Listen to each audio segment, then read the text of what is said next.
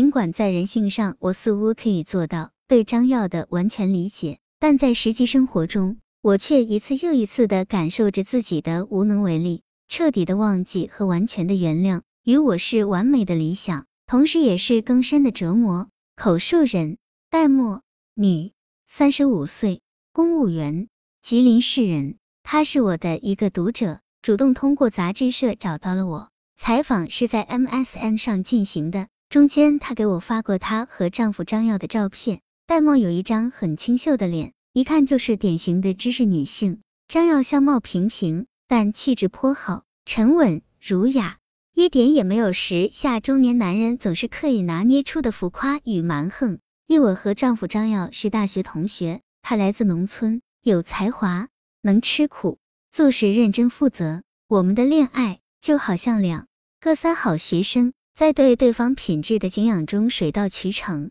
毕业一年后结婚，两年后儿子降生，转眼就过了十年，十年的岁月。从一无所有到有车有房，从青春少年到而立之年，用一句广告术语就是：我们一直在努力。这是一段相依为命、真心相爱的岁月。两边的家庭都有负担，为了自己，为了老人，两个人的工作从没有放松过。我外语不错，有同学能帮忙找到翻译的活。为了签字六十的翻译费，我的业余时间几乎都在字母里度过。他则帮电视台做脚本。一年也能多挣个四五万的外快，这些钱在我们这样的小城市能生活的很舒服了。有时一家三口去公园散步，我感慨最多就是幸福和空白。二零零零年，我们买了一套大房子；二零零二年春天，又买了私车。在同龄人里，我们不算差，甚至会感到有些自满。多年的辛苦总算有了点成果，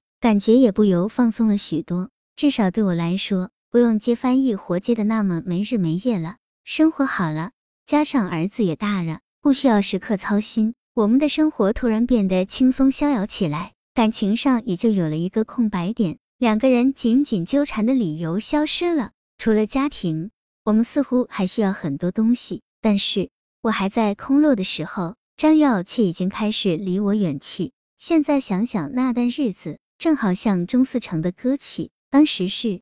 仔细思，细思量，不是当时，在我的记忆里，已经找不到真正的当时，甚至连追忆都充满了惘然。两百两年秋天，一直多雨，孩子在寄宿学校读书，我开始利用晚上的时间看点闲书。张耀升了官，虽然不大，但不回家已经可以做到理直气壮。白天大忙，晚上回来，不是醉意朦胧，就是深更半夜。我们好像重新走上了另一段跋涉之路，比起前些年的辛劳，这是新的疲惫。我能察觉到我们心和心的远去，却不知道问题出在何处。直到有一个周末，儿子回家，嚷着要一起出去吃饭。他正坐在沙发上看着一张报纸，儿子的声音够大，他却充耳不闻，纹丝不动。我悄悄走过去，才发现他拿的是我平日看的一张女报。这样的报纸他是根本不看的，何况还放在广告板上。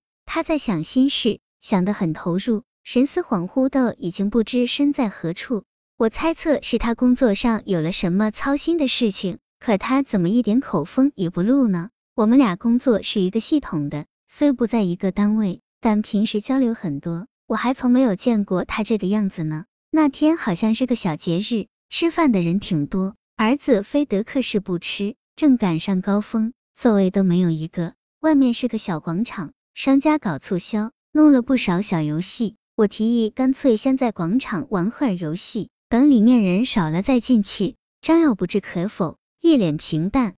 儿子跳着蹦着跑了过去，一会儿他手机响了，他看了一眼，什么话也没说，就把电话掐了。我说怎么了？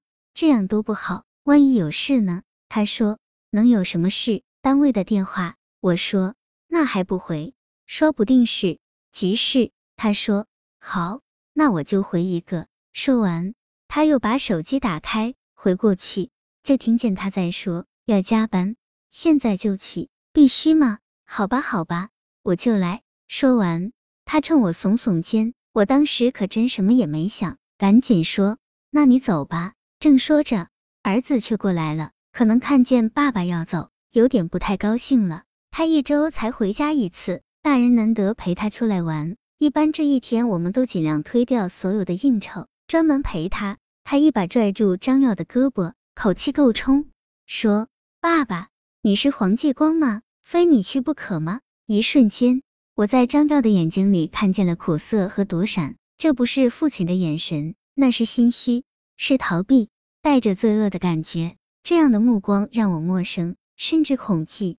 似乎就在这一刻，一种不祥的感觉笼罩了我。张耀啊，张耀，为什么你竟会让我感到如此生疏？我第一次想到了一个问题：我们之间是否已经有了另一个人？的确，女人的直觉就是这么可怕。戴墨说自己平日其实是个挺粗心的人，单位里人事关系都不是很精，常常是别人都看出谁和谁怎么了，他还蒙在鼓里，一窍不通。但那天。